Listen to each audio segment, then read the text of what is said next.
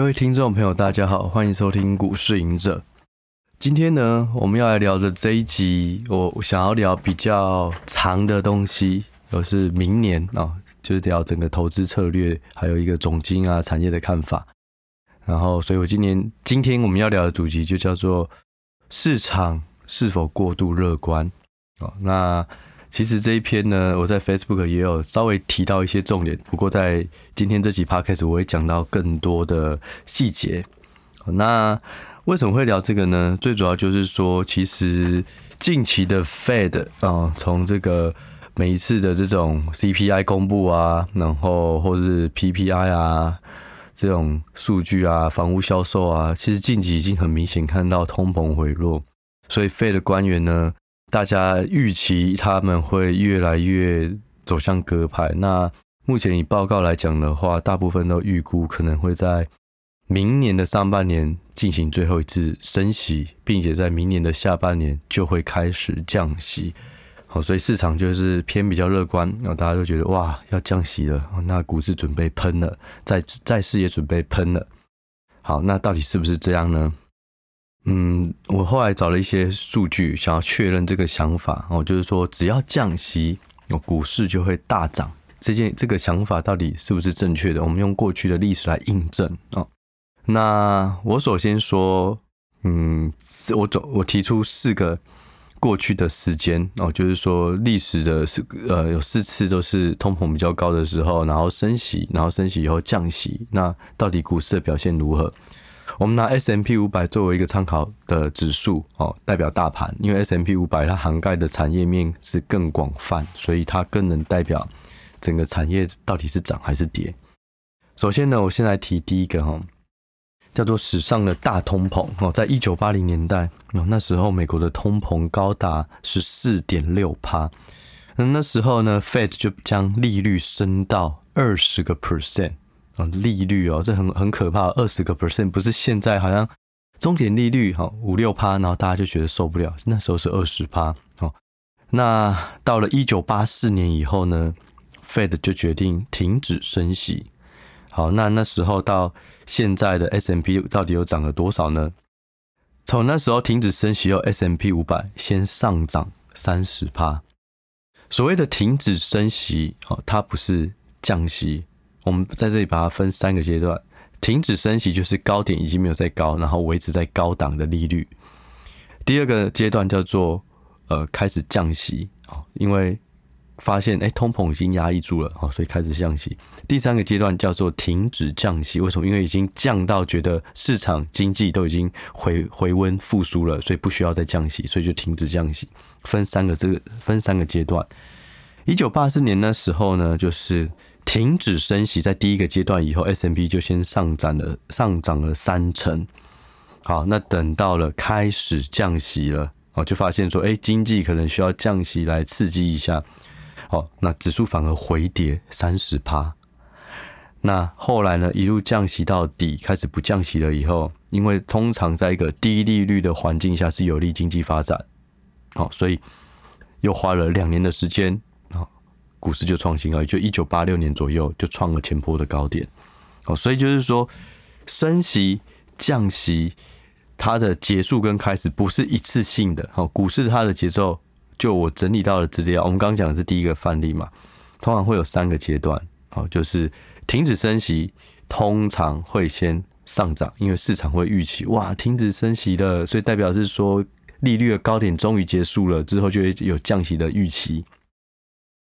那第二个阶段呢，开始降息了，通常代表经济比较不好了，所以政府想说啊，我们不能维持高利率，我们要刺激一下经济啊，因为通常高利率环境久了，它会让经济萎缩，因为大家不愿意投资，每个人都拿去当定存，然后每个人都不不愿意消费。哦，可是当这个利率开始下降了以后，代表是市场觉得啊。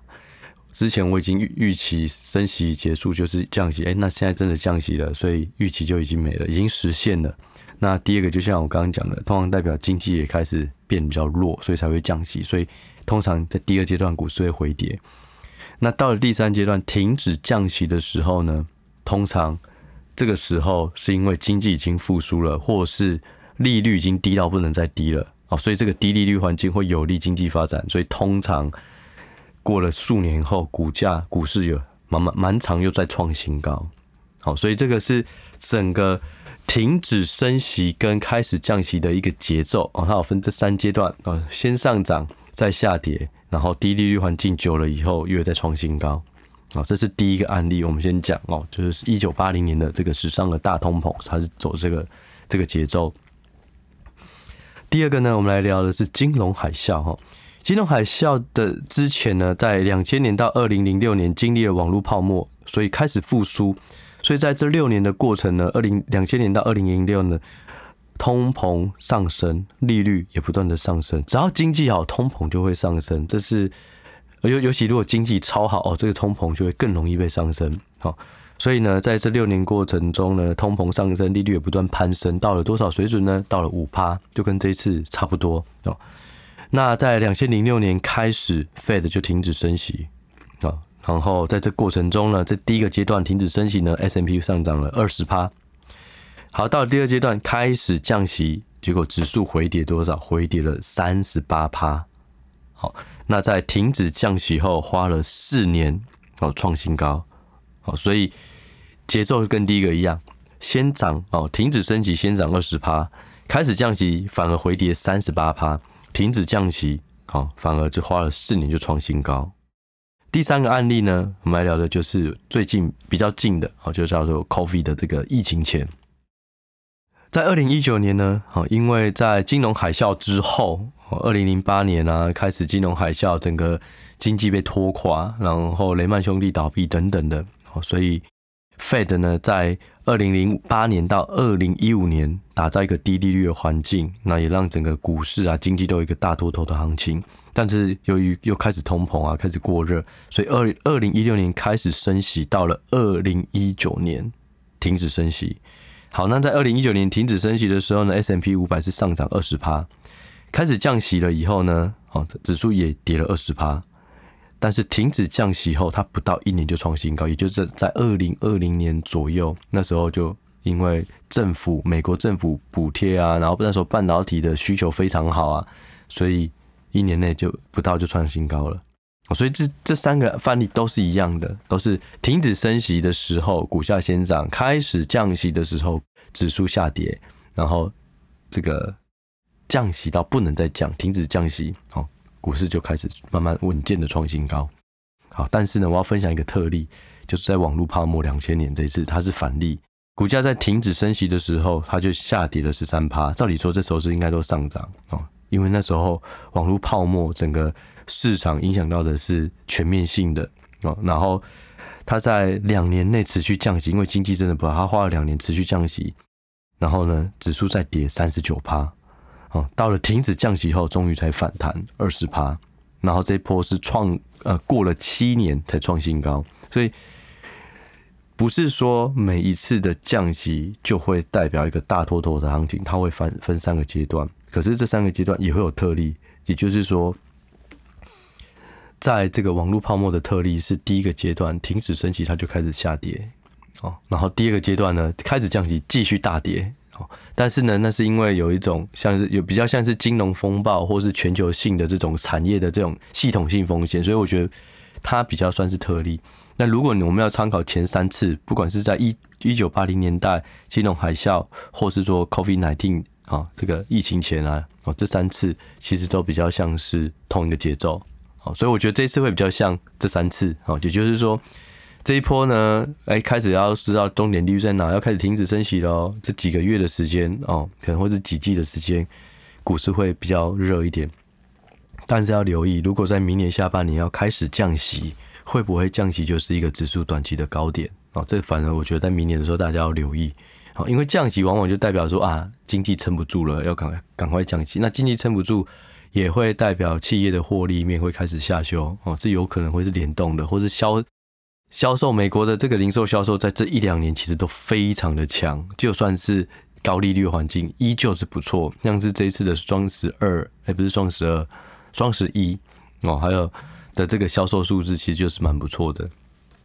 所以就是说，如果在明年下半年哎开始降息，零售销售数字不好，可能对于产业的需求也会有影响，我觉得这个是大家要留意，所以。不要觉得说啊降息就是直接无脑做多哦，所以要分三个阶段。当中年利率到的时候，可以做多哦，然后到了开始确定什么时候要开始降息了，哎，你可能部位就要稍微做一些调整，开始要降部位，或是打一些防御的牌，好像是高值利率啊，或是说低本一笔位阶啊等等的，打一些防御的牌，跌下来的时候也不会那么痛。嗯，然后等到开始降息了以后，都还好，都不用太太大的改变策略。可是等到降息结束哦，就是说降到不能再降了哦，那时候可能就会酝酿一个下一个长期的多头哦，所以觉得大家可以留意这个节奏。好，那我第二点呢，我来分享一下哦，这个台股跟美股目前的本益比状况哦，以获利呃还有获利啊，哦获利的预估，以获利预估而言呢，这个台股呢，二零二三年是衰退二十七趴，预估在二零二四年会成长十八趴。哦，所以如果大家看到啊，现在已经年底了，看明年哎会成长，对，所以你可以以这个角度是比较乐观，没错，因为今年是衰退，明年是成长，但是要提醒，啊，今年衰退，可是到现在股价是从低点，今年低点一万二涨到一万七千多，其实也是反映的部分，明年是不错的，所以有人先去布局，所以我觉得。也不要觉得这个时间是很呆板的哦，到了明年了哦，跟我们就可以拿明年的预估来看这个股市会不会好。其实早就有已经有人在布局了哦，所以其实也没有说真的特别便宜。我们以这个虽然是成长十八趴，我们我们以今年一路以来对于明年的预估哈，其实是下是慢慢下滑的。在七月的时候哦，市场看明年的预估是成长二十五趴。可是到了现在，看明年只剩下成长十八趴，对，所以就是说，不要觉得哎、好像今年是衰退，明年是转而成长，然后就觉得很利多。其实要用另外一个层次去思考，这个成长其实是下滑的，并且现在的股价也不是在一万三啊，因为衰退所以不好，没有，大家都已经反映到一万七，所以有时候要考虑一下本益比位阶哦。那台股现在的本益比位阶到底是多少呢？台股本益比位阶目前看是零点八哦，对我而言的话，零倍就是跟过去一样均值这个本指数的本益比的均值，所以不会算特别贵，不会特别便宜。那现在是零点八，就是稍微比过去平均还要再贵一些。好，然后如果是到一点五，我就觉得贵了，所以零点八就稍稍的不便宜这样。那另外呢，还有一个重点就是说。在今年呢，今年的这个第三季，以市场目前来看，它就是一个最嗯最后的一个衰退了。到了今年第四季，那个获利指数的获利，哦，就或者说台股的获利，就开始转了成长。到明年四季都是成长，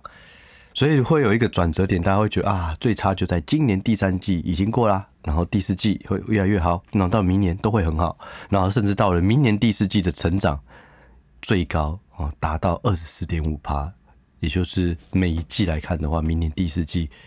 台台股的这个市场预估成长是更高的。好，那我们来看一下，那如果以 S M P 五百来看呢？哦，S M P 五百来讲的话，二零二四年的成长是成长十一点五个 percent 啊。不过呢，它也是从七月份那时候，大家对于明年的看法是成长十二点四。到了年底，现在只剩下十一点五的成，这个十一点五趴的成长哦，所以也是有点下修。不过差异就在于，目前 S M P 五百来讲的话，本一比的位阶是零倍，其实没有很贵，也没有便宜，就跟过去平均一样。好，所以相对来讲，台股是零点八倍，本一比位阶相对是再贵一些。好，所以我觉得大家也要留意，哎，对，明年会成长，可是现在并不便宜哦，就是也没有特别贵，但是没有说因为今年的衰退终于要结束了，所以。股价才要刚反应哦，没有，已经反应一段了，所以我觉得这反而如果股价哈或者说股市指数是不不便宜的时候，这个慎选股票哦，选股反而要更中意、更重视、更注意哦。好，那再来呢？这一集我提到最后一个重点哦，哦，就是说。我们在二零二三年的时，呃，我们在去年底的时候会讲二零二三年的产业前景。那现在已经到了二零二三年底，我们也讲一下二零二四年的产业前景。也就是说，我们去收集的，嗯，大部分的产业的成长性。那我在这里提几个我觉得比较重要的。那如果大家对于整个内容是有兴趣的话，呃，可以去看一下，在这个 PPA，我们才上个月才发出来的月专题，就是针对于这个指数的明年的前景，包含成长性啊、本益比位阶以及各个产业的成长性前景，再以及我们用影视股去看一下怎么去做一个简单的投资策略啊，这个会在 PPA 的文章里面的。呃，月专题，然后十一月月专题有，然后有兴趣大家可以去看。那有订阅的，然后一定要记得去看一下。我们每年的年底通常会做一篇这个这个比较大的产产业前景的这个报告。好，那我先简单讲，我挑了几个比较重要的，也分享给大家。好，第一个，明年哈，二零二四年的产业前景，哦，半导体，好，怎么看？以这个资料库的显示来讲的话呢，在二零二三年的半导体是衰退二十八趴。好，那到二零二四年会变成转为成长二十一趴哦，其中台积电是成长十八趴，联发科是成长十九趴。哦，所以台积电跟联发科就像我之前一直在讲的，就是消费需求回温啊，呃，消费性电子可能也会不错哦。虽然它现在是没有那么好，可是它本来就是一个景气的循环，所以到了明年消费性电子应该会不错，所以我觉得这也可以留意。这是半导体，半导体除了用在很先进的东西，也有用在消费性的东西都有。那第二类呢，我来讲哦，电子零组件哦，这个就跟消费性电子又更直接相关，因为消费性电子几乎都需要很多电子零组件哦，像是 PCB 啊、被动元件啊，然后 Power 啊等等。好，那这个产业如何呢？电子零组件在今年是衰退二十六趴，明年呢会转为成长三十趴。其中呢，台达电成长十七趴，国巨成长二十七趴，新兴成长四十六趴。哦，所以消费性电子回温可以注意哦。AI 是长期趋势，也可以注意，但是 AI 不是每个都便宜哦，所以要选好好的选股，而且选长期动能很强的。但是对于消费性电子来讲的话，其实现在还还有不少，其实北比位阶还没有那么贵哦，所以我觉得可以留意。哦，AI 大家都知道，但是要选股。也要择机哦，就等大家市场冷的时候再去买 AI。可消费性电子反而是比较好入手，因为现在都不贵。可是它也需要有耐心，因为你不知道你不知道什么时候这个呃消费性电子会开始回温，但是它明年一定会回温。到底但是第一季、第二季、第三季还是第四季？哦，这个我们难确定哦，所以你就要把时间拉长哦，慢慢布局。那但是也相对稳健啊，这个打法是比较稳健一点。好，那再来呢？我觉得要留意的哦，就是观光旅馆。观光旅馆呢，它是从成长超过一百趴哦，今年哦，因为今年整个疫情啊，整个比较趋缓哦，观光复苏，成长一百趴，明年只剩下成长十四趴，所以我觉得这个是反而大家要留意的哦。你如果觉得啊，这个观光很好啊什么，但是基期关系，今年其实成长，嗯，二零二四年的成长就会变比较低了，哦，这是要留意的。好。那关于更多产业的哦成长，我就可能就留在大家可以再自行去看这个 PPA 的文章。那如果呢，嗯，我这里小小剧透一个活动哦，在双十二的时候，APP 会有一个扩充版哦。那这个扩充版也会搭配双十二的一些优惠活动。那如果是到时候有订 APP 的，或是或是你现在已经有订 APP 的，那时候。嗯，CMoney 这边会寄出一一个这个呃折扣码，它是可以用在这个 PPA 的八折，哦，在那期间订就可以享有 PPA 的八折，哦，所以如果是有 APP，哦，不过呢，嗯，现在想要订 PPA 的，我觉得可以晚一点，你就等那时候活动出来的时候，哦，拿到八折，简讯会收到八折八折的折扣码再订 PPA。好，那。这一集呢，我们就先聊这个整个明年的展望以及市场对于这个降息的状况。反正总而言之，我觉得最后的提醒就是，明年的布局除了产业的选股以外，哦，还有就是要留意升降息的节奏哦，到底什么时候是停止升息，什么时候会开始降息，然后把握这个资金的去留，就像我刚刚提到的过去的案例。那我想这样投资可能会更稳健。那我们这一集呢，我们就先聊这，我们就下一集再见喽，拜拜。